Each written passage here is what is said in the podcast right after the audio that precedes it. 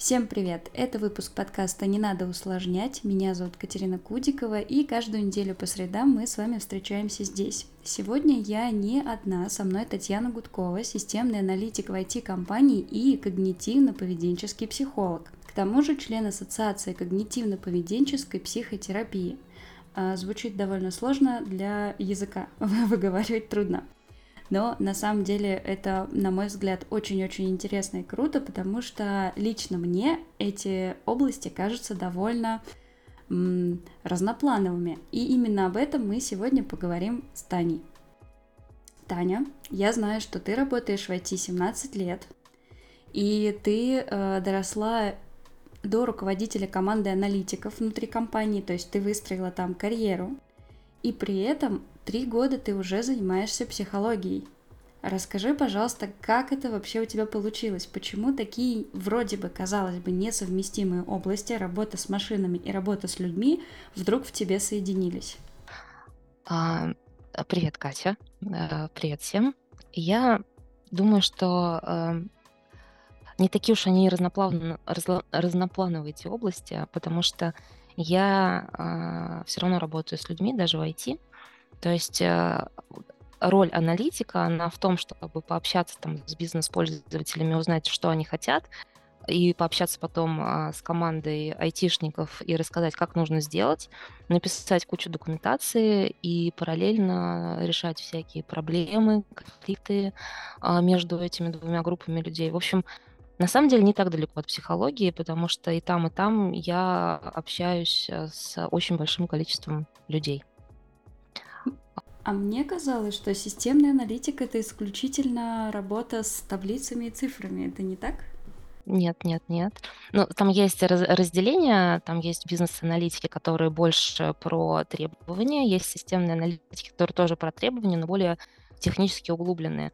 Но, тем не менее, э, заказчики везде есть, и так или иначе все сводится к каким-то а, требованиям, как должна работать там программа. Да, это про цифры, да, это про какой-то технически сложный язык. Ну, не знаю, я давно работаю, и для меня это все как про людей.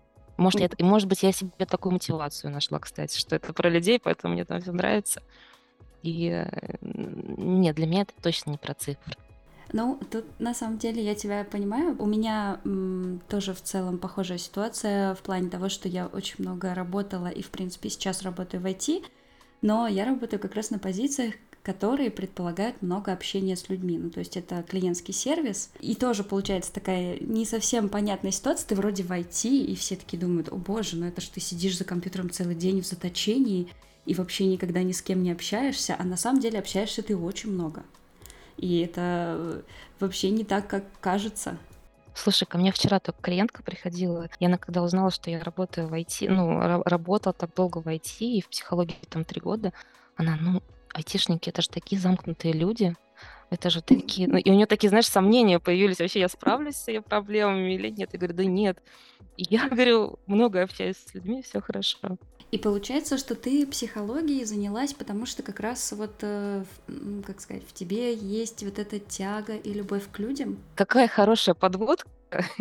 Но, наверное, э, не совсем так. Я люблю общаться с людьми, э, это есть. Я пошла в психологию очень случайно. Я вообще не думала, что это станет каким-то дополнительным там заработкой, потенциально второй профессией. Такого вообще не было изначально такой идеи. То есть я пошла а, для себя решить какие-то свои внутренние вопросы и проблемы. И я пошла сразу на такой формат. А, ну, психология давно увлекалась, там изучала что-то, читала, как, ну, как многие, может быть. А пошла я на такой формат, называется мастерская психологов, а, когда собирается группа каких-то людей, начинающих психологов, может быть, даже не психологов, есть какой-то мастер, есть живые люди, которые приходят по консультации, и, в общем, а, мастер консультирует, ты наблюдаешь, потом начинаешь сам консультировать, пробуешь вообще, заходит тебе этот формат или нет, хочешь ты вообще так, а, ну, например, работать в будущем когда-нибудь или нет. Просто такой, знаешь, вариант попробовать профессию прям руками пощупать. И там был формат просто посмотреть и формат активно участвовать. Я такая, ну что, если я иду и плачу деньги, пойду активно поучаствую. И параллельно я завела блог, и оказалось неожиданно, что у меня, в общем-то, хорошо получается писать на какие-то такие темы.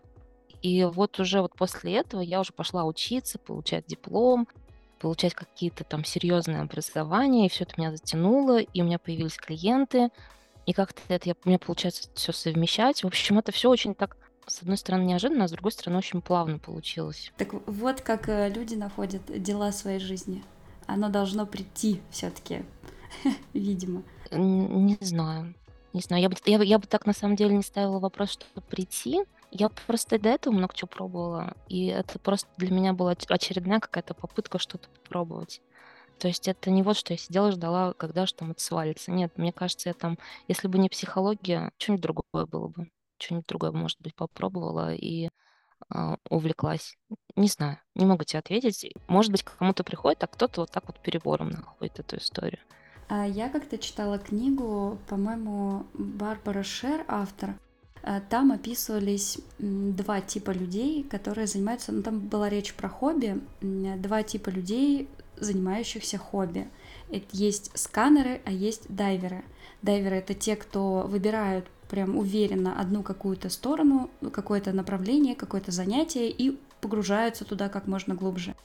И есть сканеры, которые никак не могут определиться и пробуют, пробуют, пробуют, пробуют. И некоторые из них могут, в принципе, всю жизнь только пробовать, но это довольно весело. А некоторые из них вот, вот этим вот перебором как раз находят э, эм, свое какое-то дело и потом могут превратиться в дайверов, то есть уже начать глубоко погружаться. Угу. Как ты считаешь, э, как психолог, как, э, как вообще человек с большим жизненным опытом, как ты считаешь, это адекватная, нормальная теория? Не знаю, как это обозвать. Это нормальная история. Единственное, что мне кажется, есть большой пласт людей, а, которые до вот этой истории вообще не доходят вот до этого понимания, что там а, я копаю глубоко одну тему или я хочу перепробовать много разных тем. Многие люди занимаются условно чем-нибудь, и им не нравится, чем они занимаются, и они боятся заняться чем-то другим, и э, размышляют на тему, а где же там мое призвание, а в чем же мой талант, а чем же я мог бы заняться еще. И вот история про вот э, дайверов и сканеров, она такая уже потом, когда человек такой, окей, я определился, я хочу вот глубоко копать тему, или я хочу разные варианты пробовать, или так случилось, что вот он там вот вырос, э, условно получил образование, ему нравится его профессия, ему нравится его заработок, его все устраивает, и все хорошо. Но вот по опыту, как, как именно с точки зрения вот изнутри эм, а, консультаций большинство людей приходит именно с запросом а, «я не знаю, чего я хочу», как там мне определиться, в чем мое призвание, у меня нет талантов и такая какая-то история. Интересно. А, а есть ли вот из твоей практики какие-то советы, вот кроме того, чтобы взять себя в руки, пойти уже пробовать? Есть ли еще какие-то техники, я не знаю, как это называть правильно? Мне просто слово техники кажется супер инфо-цыганским какие-то методики. Упражнения. Помогают. Упражнения. Упражнения, отлично, это идеальное вообще слово. Да, какие-то упражнения, которые помогут определиться вообще, что ты хочешь, куда тебе идти. Знаешь, э, без вопроса, чего ты хочешь, все-таки все равно не обойдешься. Ну, то есть э, задать этот вопрос все рано или поздно придется и ответить на него. Но если вот бывает такое, что человек вообще вот, ну, нет у него никаких там ни хобби, ни увлечений, он такой, вообще вот ничего мне не интересно, но вдруг откуда-то появляется желание, а вот, а, вдруг, а вот хочу понять, чем я хочу интересоваться. А, вот с потолка такое а, знание не упадет. А, человеку все-таки надо сделать некоторые усилия, знаешь, такие исследования провести. А, допустим, ничего ему не нравится, и у него пусть будет эм, такой, пусть он составит себе план, условно. Я на этой неделе изучаю тему цветоводства. И он такой изучает тему цветоводства и смотрит, ему нравится эта тема или не нравится. Он такой, ну нет, что-то не мое. Окей, на следующей, на следующей неделе он там ставит себе тему «хочу стать блогером». И там он изучает, а как это стать блогером? И условно он вот так вот перебором э, пробует, э, щупает темы, э, просто на отклик внутренний, она ему отзывается или нет. Вот если она ему отзывается, он, например, может дальше пойти. Он там начинает уже конкретно какие-то действия пробовать. То есть если он решил стать блогером, он почитал, как стать блогером, и там, условно, следующие шаги, он там завел себе блог и попробовал там пост написать. И это какие-то такие маленькие точные шаги именно попробовать. Тебе нравится, не нравится, ты хочешь этим заниматься или не хочешь. Все. С неба это не падает. То есть это какой-то должен быть опыт. Человек должен сделать какой-то опыт и какие-то действия для того, чтобы что-то понять. Очень обидно, но здесь тоже придется работать, да? Блин, да. Хотелось бы, конечно, по-другому, но, увы. Если хочешь найти себя, нужно пробовать очень многое. Я на самом деле, вот когда про себя думаю, я, наверное, все-таки вот тот сканер, а, я на самом деле, у меня нет каких-то жестких ограничений и догм, что вот я в IT, и вот я в психологии, и вот у меня есть опыт, и знания, и кучу денег потратила, и сил, и времени, и все, я только теперь тут.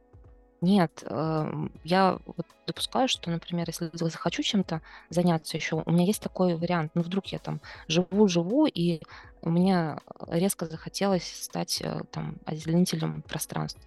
Я люблю комнатные растения. Почему бы нет? Почему бы не попробовать?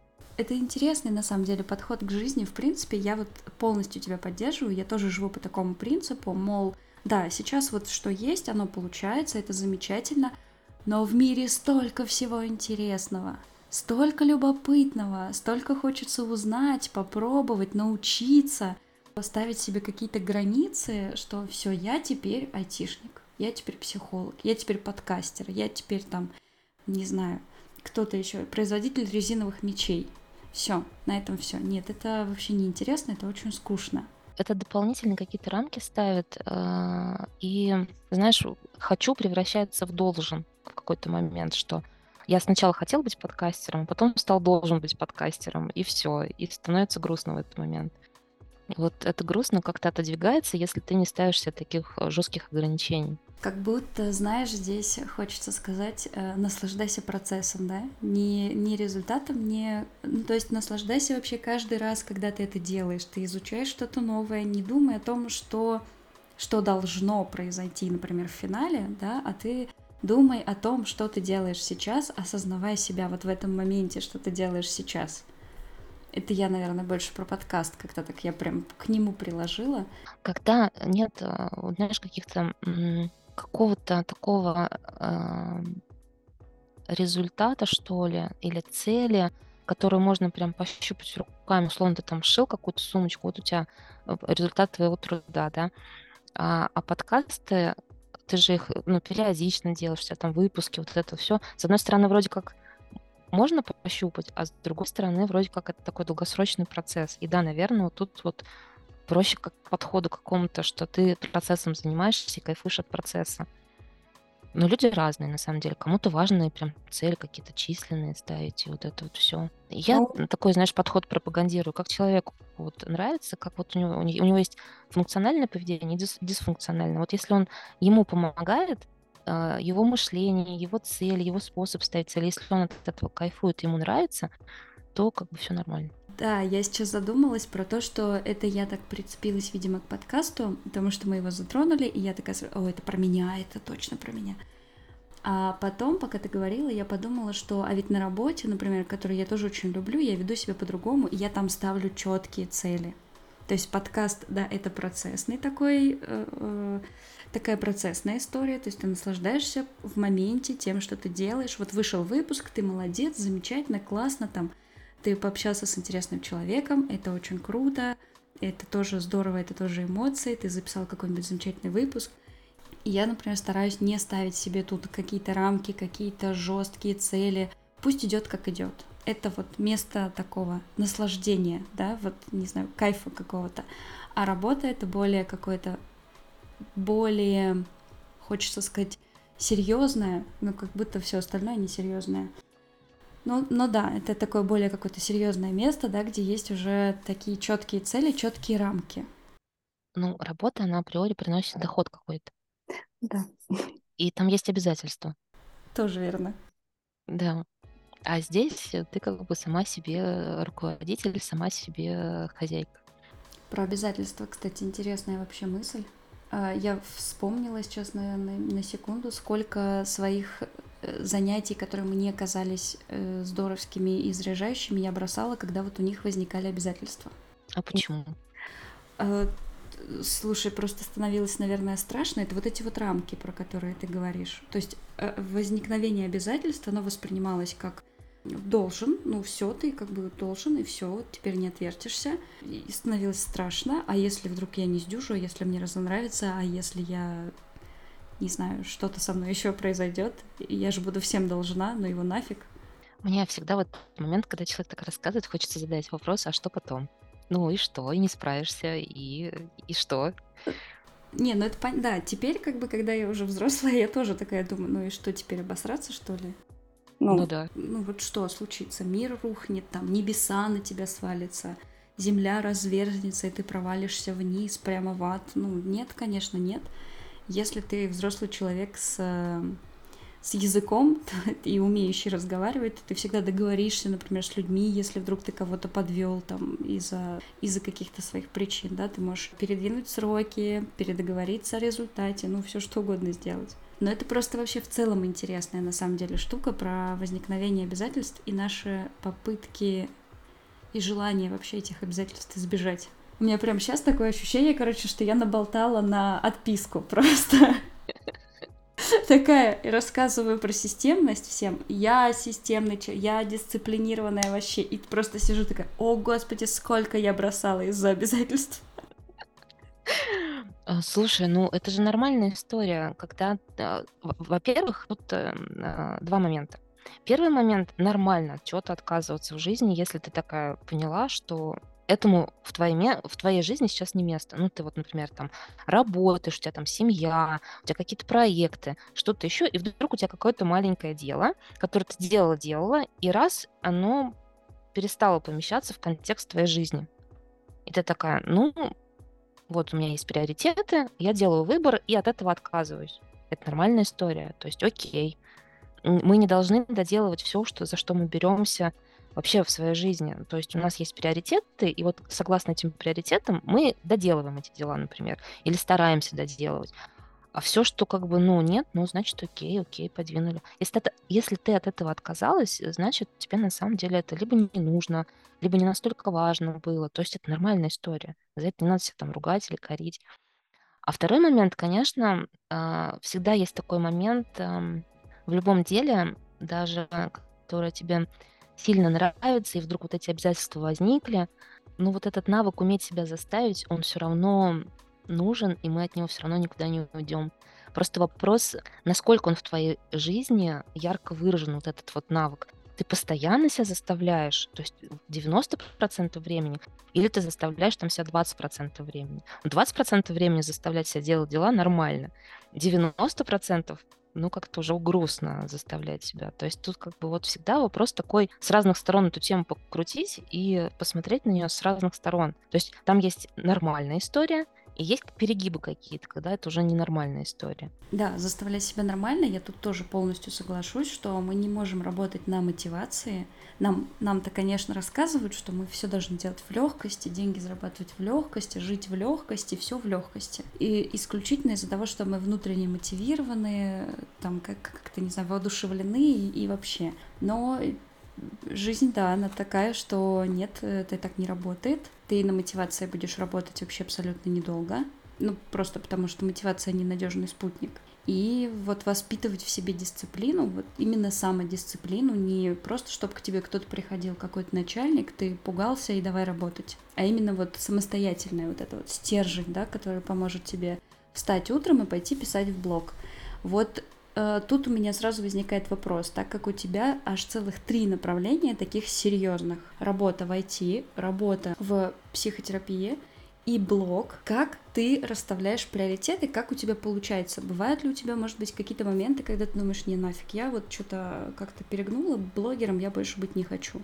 Как ты вот с этим справляешься? Конечно, бывает, потому что это блогерство занимает кучу времени на самом деле. Ну, я не вот прям там супер какой-то блогер, чтобы прям вот э, и навык какого-то у меня там может быть, нет. И у меня действительно много времени на это уходит, хотя мне нравится. Приоритеты у меня такие. Э, я сначала на первом месте у меня какое-то свое внутреннее состояние и здоровье. То есть я из той категории людей, которые очень легко уходят в работу, и там история там про не спать, вот это вот все, это было очень ярко выражено. Я поняла, что так далеко я не проеду, и вот на первом месте там условно я должна себя чувствовать э, спокойно, э, здорово, здорово, ну, то есть, как бы, не загоняться.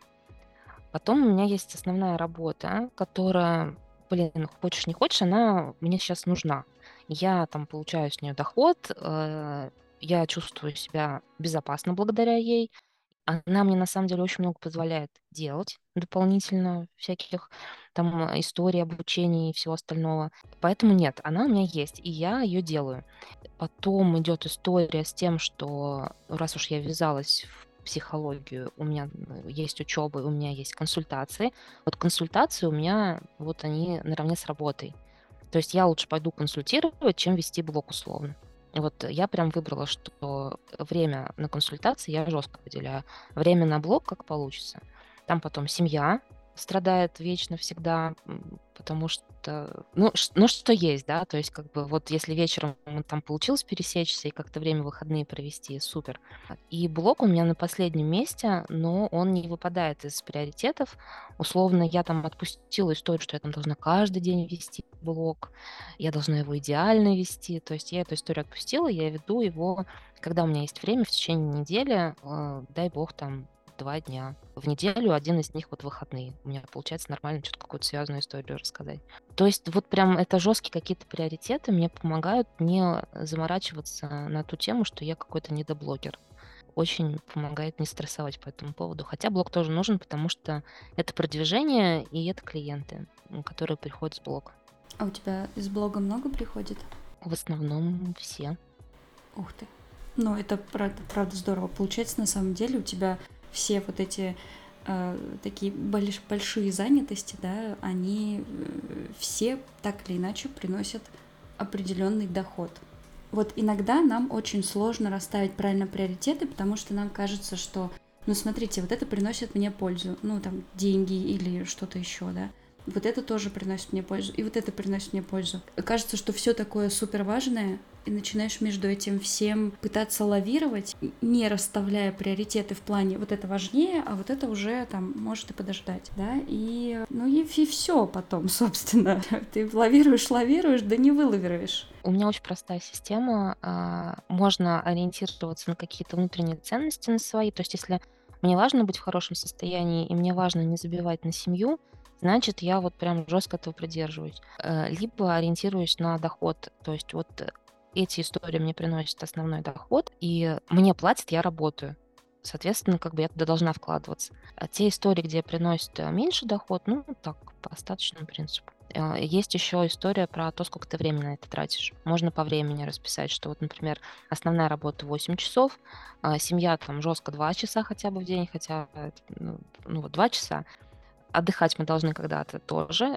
То есть если прям взять и расписать свой э, день, то есть ты там 8 часов спишь, 2 а часа как минимум там ешь, ну ладно, час, там, все эти вот все. То есть прям расписать, чем ты занимаешься в течение дня и поставить на вот время и приоритет, какой там должен быть. И сразу становится видно, какие, во-первых, области больше всего э, там тебе приносят э, денег и занимают времени, какие страдают. То есть это очень наглядная история. Кстати, да, визуализация это вообще всегда, мне кажется, такой хороший помощник, когда тебе, когда ты не понимаешь вообще, что происходит, вот знаешь, как с этими, как с бюджетами там семейными, например, да, ты такой смотришь в конце месяца и думаешь, ее просто, а где деньги-то, Лебовские, куда делись вообще, на что потратил? А вот начни вести бюджет, вот прям визуализировать, чтобы в какую-нибудь программку еще, которая тебе диаграммы нарисует, да, чтобы ты видишь весь кружочек своих денег, и потом, а ничего себе, я, оказывается, слишком много ем. И тут такая же история с приоритетами, с, эм, со временем. Я вот тоже тут тебя полностью вообще поддерживаю. Всем совет, друзья мои, если не знаете, где ваше время, на что вы его тратите и почему вы ни черта не успеваете, обязательно визуализируйте себе свой день вообще, неделю, месяц, год, все визуализируйте. Это очень наглядно и очень э, сразу становится понятно. Знаешь, Катя, я еще хочу добавить, что э, вот когда вы визуализируете, ну вот увидеть эту картину, похвалить себя и сказать, блин, какая ты там условно молодец, сколько ты всего делаешь, дофига просто. Потому что частая история, люди такие, я ничего не успеваю, я вообще там э, ленивая там условно жопа, и, и все, и я, я ужасный человек, прокрастинатор и все вот это. А когда вот так вот распишешь, ты, да, да ну нифига, у тебя вообще это там и работа, и вот это, и семья, и там детей отвести, и вот когда ты понимаешь, вот это все распишешь, в сутках 24 часа, из них ты 8 спишь. Все, там очень много вопросов отпадает. Мне кажется, ты очень важную на самом деле вещь сказала, когда рассказывала про то, как ты расставляешь приоритеты, что ты начинаешь со своего внутреннего состояния. Вот это вот штука, которой нужно прям поучиться. Я на самом деле вот сижу и завидую тебе, что ты настолько осознанная, что ты начинаешь с внутреннего состояния.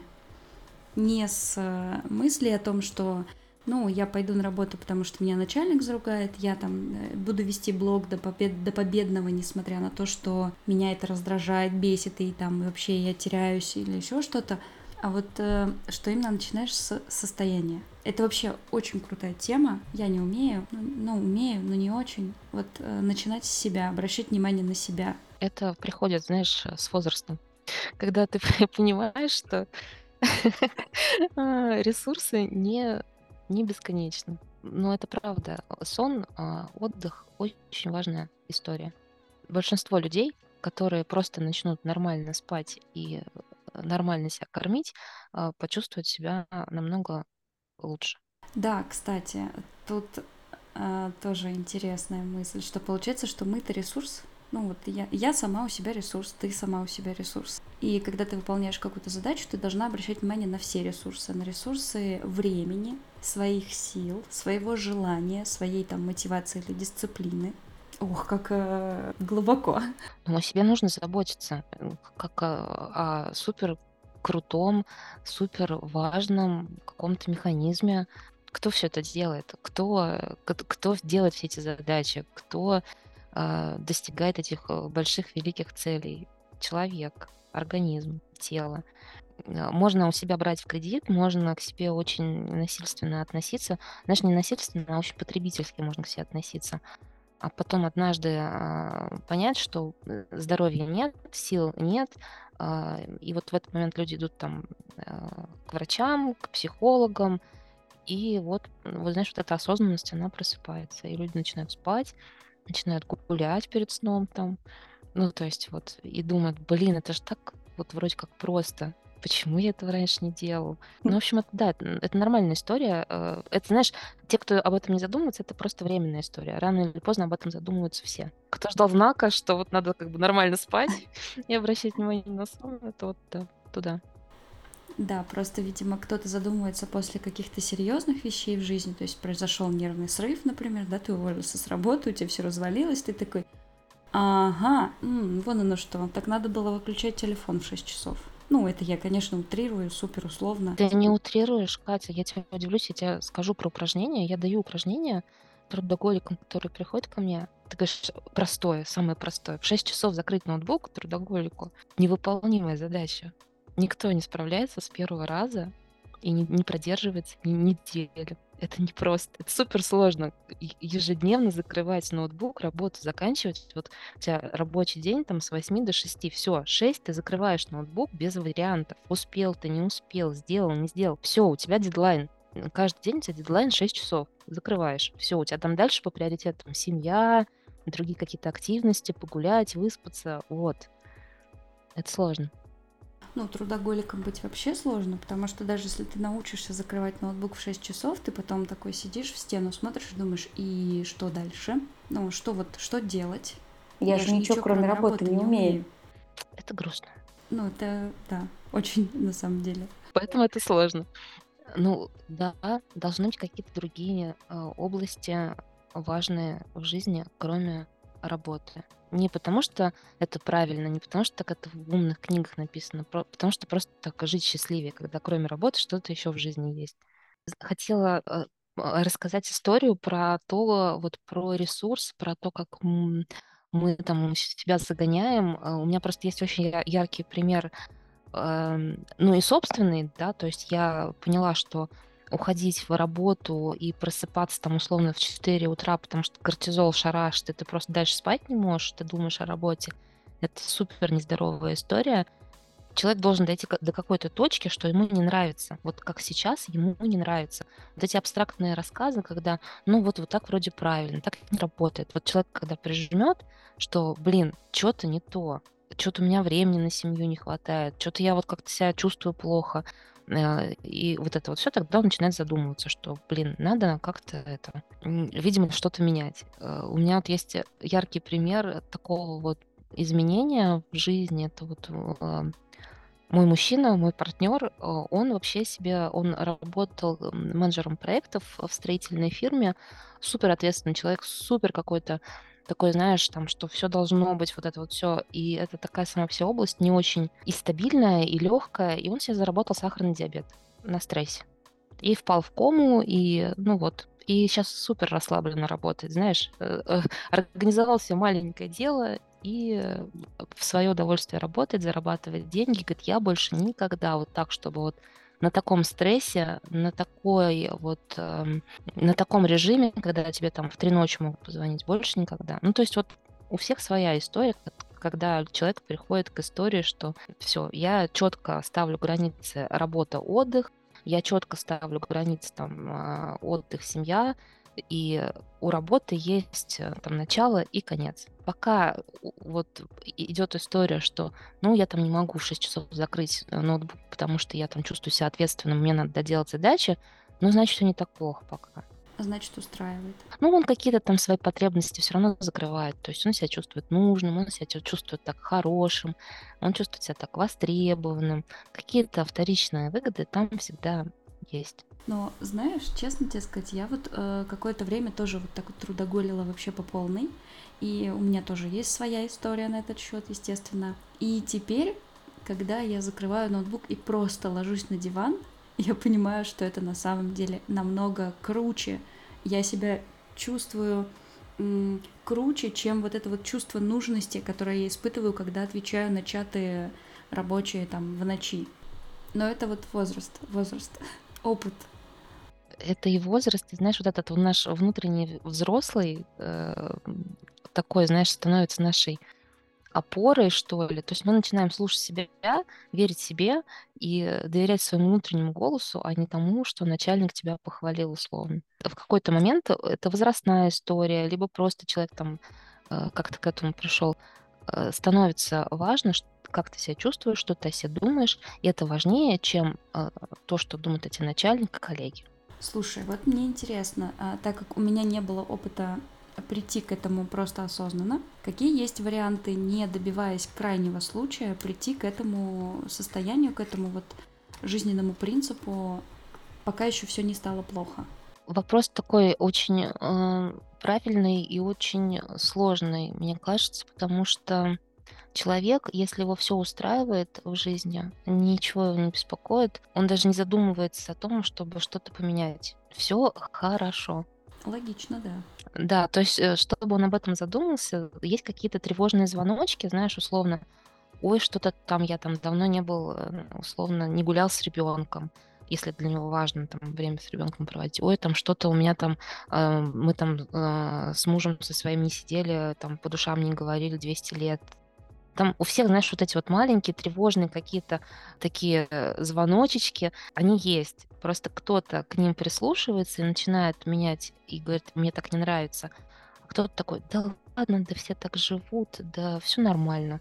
Э, а, а у кого по-другому? И вот этот вот, знаешь, с одной стороны избегание этих мыслей, с другой стороны попытки как-то их там задавить, не слышать, они вот как раз э, часто приводят вот к какому-то такому финалу грустному. Вот если прислушаться к ним, не забивать на них, что так, вот эта область меня не устраивает сейчас в жизни, вот это тоже меня не устраивает, я хочу что-то поменять, что для этого я могу сделать? И посмотреть, действительно, сколько ты тратишь на работу. У тебя на работу 8 часов, там, стандартный трудовой договор. И если там что-то не так, ну, что-то надо менять где-то э, меньше там условно отвлекаться в течение рабочего дня, меньше прокрастинировать. Это частая история.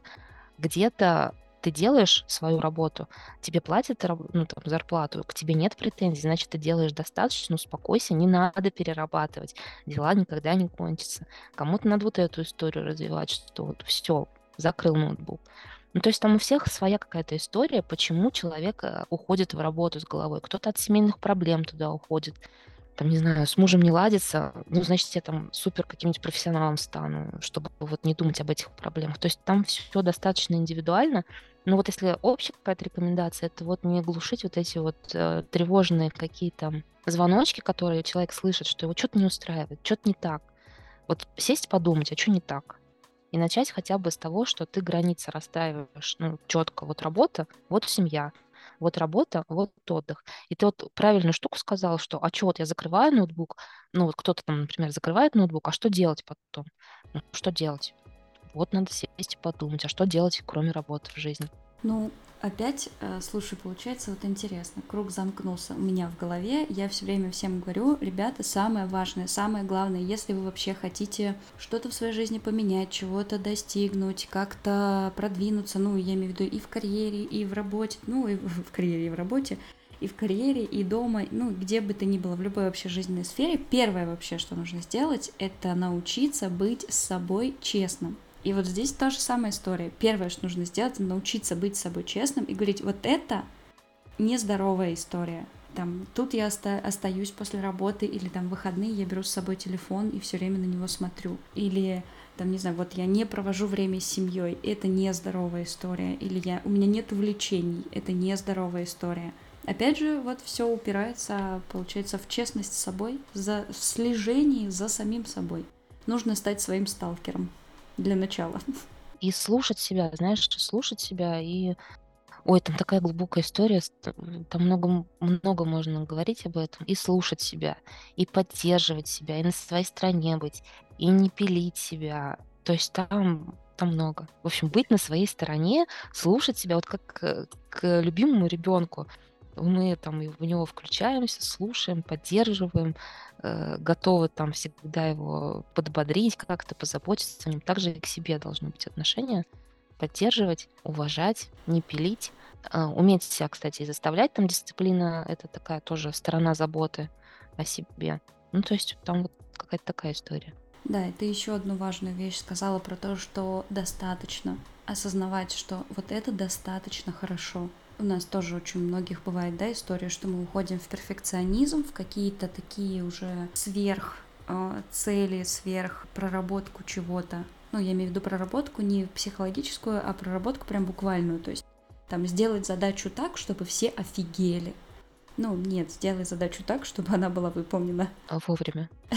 вовремя, да, и чтобы она была выполнена так, как э, люди от тебя ждут, например, да, ну, если мы говорим про то, что ты делаешь задачу для кого-то. Просто дай результат вовремя, адекватный, аккуратный, и этого достаточно. Не нужно пытаться там еще что-то вот туда впихивать как можно больше. Тема для еще одного выпуска, потому что это очень глубоко, и там можно говорить бесконечно. Там, да, можно говорить бесконечно. А, просто я такую историю хочу сказать, как затравку, знаешь. Вот с этой историей, с перфекционизмом и с ожиданиями от себя, и с задранной планкой, очень важно, опять мы вернемся к теме, слышать себя и реально смотреть на, на свои возможности. Да, ты можешь сделать идеально, но сколько ты сил на это потратишь, как, как ты упахаешься на этом, сколько ты стресса испытаешь. Ну давай такой тупой пример с английскими словами. Условно, человек поставил себе цель, хочу учить английские слова каждый день, и у него там цель 50 слов буду учить. А, а он, например, физически может только 10 учить в день. Вот чтобы запомнил и вот это все, и он будет молодец. Но понимаешь, каждый раз, когда он выучил 10 слов,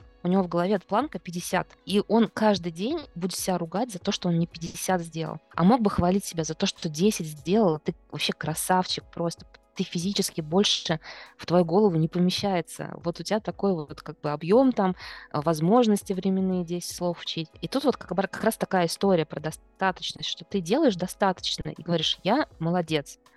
Либо у тебя в голове какая-нибудь задранная планка, и ты такой вечно вроде как молодец, но, блин, вот недостаточный, все равно какой-то не такой. Но тут надо разбираться, зачем это человеку надо. Там у всех может быть какая-то своя история. Но ему зачем-то это надо. Причем, знаешь, там мотивы такие могут быть странные из разряда. Вот есть у человека какое-нибудь глубинное себе убеждение, которое он даже не осознает. Условно, там ему, ну, опять же, там детство, вот эта вот вся, вся история. Ну, вот думает, что он тупой. Вот, вот у него так, он, он даже в этом никогда себе не признается, но где-то внутри глубоко у него есть «я тупой». И этим вот, вот этой задранной планкой он каждый день себе подтверждает, что он тупой. Ему это надо. Ну, то есть, как бы он это не осознает, но он делает это по той причине, что он вот так плохо о себе думает. Но это не единственная история, это просто как пример, что не просто так психика с нами такие закидоны выстраивает. Есть всегда своя мотивация, свои какие-то причины по которым ты занимаешься тем или иным и занимаешься в той мере, в которой ты это делаешь. Вот я так привыкла, или это профдеформация, я понимаю, мне так легче даже, знаешь, делать что-то, когда я понимаю, для чего я это делаю. Изначально там, понятно, там первые какие-то там 30 лет я просто жила условно, там, вышла замуж, э, пошла работать э, и начала развивать свою карьеру, ну, как все так делают, я так делаю. А, но вот сейчас я как-то стараюсь думать о том, а для чего это вообще все. Ну вот сейчас, по крайней мере, у меня какое-то четкое понимание, что в IT я работаю, потому что это э, безопасность моя, мой и доход, и это позволяет мне как-то творить, и я сейчас себя чувствую свободнее. Если бы я сейчас, например, ушла из IT, э, да, да, даже если есть подушка безопасности, вот это все, я бы чувствовала себя все равно, вот, знаешь, напряженно. То есть, э, как бы, а надо деньги зарабатывать. А, а я привыкла, я наемный сотрудник по жизни. А тут, блин, что-то свое. И я понимаю, для чего мне эти работы. И я поэтому, знаешь, не страдаю, что вот эти 8 часов каждый день я трачу на основную... Нет, я понимаю, я зарабатываю деньги. Работа мне нужна для этого. Все. Это честно очень, ну, как бы, это честная сделка с самим собой. Ты себе не врешь, что я страдаю, я в жертве. Нет, я вот это ос- осознанно выбираю, зарабатываю. Потом а, учеба для чего тоже? Псих, психологи такие люди вообще, знаешь, страшно. Они постоянно учатся, постоянно тратят кучу времени на это, кучу денег. Я, я до сих пор в шоке, как я вот ввязалась. Ну вот никак ты не будешь работать в психологии нормально и профессионально, если ты не обучаешься, не супервизируешься, это тоже я понимаю, почему я трачу на это время. Как бы это э, почему я отнимаю это время у семьи, почему я этим занимаюсь. Тоже у меня как бы четкое понимание, мне это нужно вот для этого. Почему я занимаюсь психологией? Блин, я уже не могу не заниматься психологией. Это настолько вкусно, интересно и захватывающе, что, может, я хотела бы, но я если брошу, буду себе там до конца жизни корить, что я это бросила, потому что мне это интересно. Я там вот отработала 8 часов, пошла консультировать, вышла с консультации, и я чувствую такой а, ну, прям объем энергии, я не, я не устала, я наоборот пошла консультировала, зарядилась, и такая, блин, что бы еще поделать? Невозможно отказаться. И вот как-то все это выстроено в какую-то систему, для чего я это делаю. А делаю я это для таких, знаешь, в такой долгосрочной перспективе. Я все-таки, наверное, хочу поменять э, IT на психологию, но это, знаешь, у меня в такой долгосрочной перспективе выстроено, что я там себя не тороплю, не ограничиваю рамками, а я все делаю для того, чтобы сменить одну область на другую. И поэтому у меня никаких вопросов не возникает. Ни почему я работаю в IT, трачу на это время, и, ну, прям это много времени ни почему я там учусь, ни почему я консультирую, ни почему я блог веду. Все, у меня долгосрочная цель — это сменить а, одну область на другую и зарабатывать в ней тоже достаточно успешно и хорошо. Я привыкла хорошо зарабатывать, соответственно, как бы я не согласна менять там один уровень дохода на другой. И это все через какие-то честные разговоры с самой собой, что я хочу вот так, план у меня для этого вот такой, цель долгосрочная вот такая. И вообще как бы нормально, ну, когда ты честно с собой поговорил, поставил цель, и все, дальше просто делаешь. И в минуты отчаяния возвращаешься к этим мыслям, заново их перекручиваешь и такой, блин, да, все правильно. Верной дорогой идем, товарищи. Опять мы вернулись к тому, что самым-самым главным вообще секретом всего в жизни является честность. Быть честным вообще очень выгодная история. Э, когда ты честный, ты не сопротивляешься не сопротивляешься там реальности, не страдаешь, не уходишь в жертву, ты честно себе признаешься, я это выбрал, я это делаю, мне это надо, я этого хочу, я этого не хочу, но буду делать, потому что мне это важно. И не тратишь кучу сил на сопротивление и на вот эту «ах, меня заставляют, ах, я страдаю, ах, я бедный, несчастный». Так можно делать, как бы ничего в этом страшного нет, но как бы из этого пострадал и вышел. Не завис так ну, на, на год, что ты там сидишь и страдаешь. Нет, пострадал, э, похлопал себя по плечу и такой дальше идешь. Не живите в таком страдательном залоге многие ситуации можно поправить, можно решить, можно обдумать, можно сесть поговорить, можно там сходить к психологу, не ходить к психологу, почитать книгу, не знаю, там любую ситуацию можно а, повернуть так, что в ней есть и выход, и план, и конкретные действия, и первые маленькие шаги, которые ты делаешь, и перестаешь, блин, страдать. Поэтому э, это даже не важно, э, рабочие отношения, Э, семейные отношения, детско-родительские, неважно. Когда человек себя помещает э, в жертву, начинает себя обманывать, а потом еще начинает убегать от этих мыслей куда-нибудь, там, не знаю, в, в, в ленту или там куда-нибудь еще в игрушки и так далее, это все как бы нечестная история, как мы уже выяснили, и переходить к активным действиям. Когда вы говорите, что я так и решил, я так сделал, я пойду и буду вот, вот так вот э, выбирать, жить, решать, не знаю, э, вы возвращаете себе э, вот это чувство, что вы за рулем своей жизни. А это очень сильное чувство, очень правильное чувство. Как только вы переходите в страдательный залог, все становится грустно, и силы вас покидают. Поэтому если бы вот основная мысль, не живите в страдательном залоге, живите в активном. А, я выбираю, я решу, я пойду сделаю, я подумаю, я попрошу помощь, кстати говоря. Это тоже нормальная история. Вот, наверное, так. Ну что ж, друзья мои, теперь вы знаете самый главный секрет того, как сделать свою жизнь лучше, проще и системнее. Э, я напомню, что со мной сегодня была Татьяна Гудкова, системный аналитик в IT-компании и когнитивно-поведенческий психолог. Если вы захотите связаться с Татьяной, то ссылка на ее социальные сети будет в описании подкаста и в моем телеграм-канале. А я прощаюсь с вами до следующего выпуска. Пока-пока.